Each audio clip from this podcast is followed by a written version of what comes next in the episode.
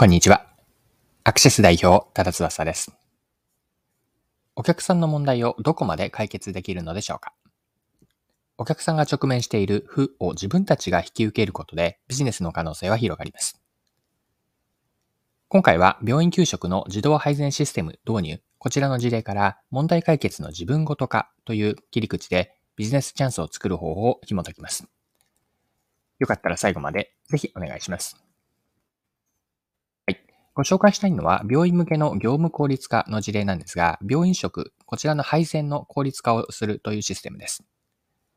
この話について日経新聞の記事に載っていたので、記事から一部抜粋をして読んでいきます。病院向け給食事業を手掛ける第一食品とパナソニックホールディングス傘下のパナソニックコネクトは、病院給食のトレイに料理を並べる作業を自動化するシステムを開発した。このほど、第一食品の相模原工場に導入した。はい。こちらが日経の2023年7月3日の記事からの引用です。開発されたシステムでは、病院向けの食事メニューはセントラルキッチンで料理と調理と盛り付けがされます。そして各患者ごとの指定されたメニューがトレイに乗った状態で出荷されるんです。この時点ですでに配膳は自動でできていて、あとは受け取った病院で再加熱をして患者に提供するといい、すればいいと、こんな流れになっているんです。病院食の配膳の効率化システムによって病院にとってはどのような恩恵があるのか、どういった恩恵があるのかについて先ほどの記事からまた抜粋をして読んでいきますね。登録された患者ごとの食事内容のデータをもとに1食ずつ料理の乗った皿が自動で作業者の前に出てくる。作業者は皿をトレイに置くだけでセットが完了する。最後に人が目視で間違いがないかを確認し出荷する。従来は患者ごとの食事内容が書かれた食札と呼ぶ紙を見ながら、スタッフが手作業で料理が乗った皿から、皿を棚から選び、トレイに並べていた。システムの導入で1ラインの作業人数は従来の14人前後から半数まで減らせるほか、経験の浅い人も作業を担えるようになった。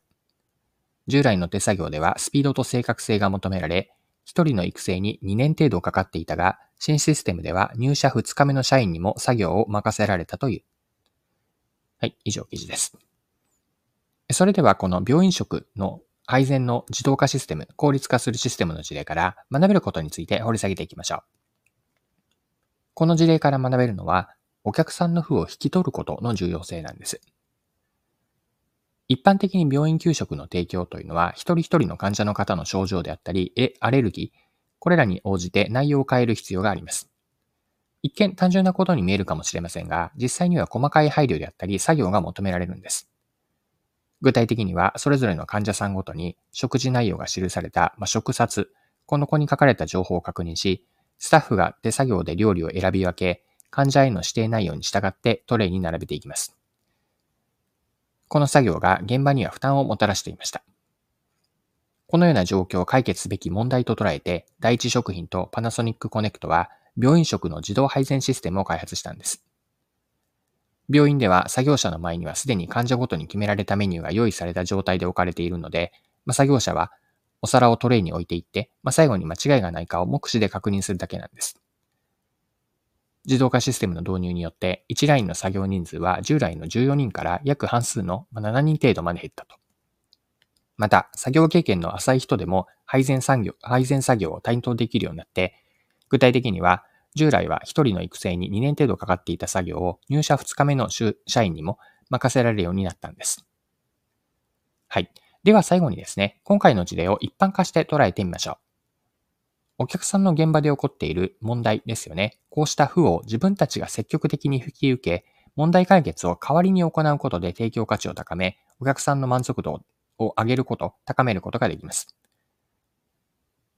お客さんの中で長らく見過ごされていた問題を解決する役割というのを、ま自社で丸ごと引き受けるというレベルまで踏み込んでいるわけです。今回の学びのポイントは、その問題を自分がたち、自分たちが引き受けられないかという視点を持ってみること。これ学びのポイントなんですよね。その問題は自分たち、自分が引き受けられないかと。相手の問題を強く自分ごと化することによって、新しいビジネスへの機会につながるでしょう。はい、今回は以上になります。最後までお付き合いいただきありがとうございました。それでは今日も素敵な一日にしていきましょう。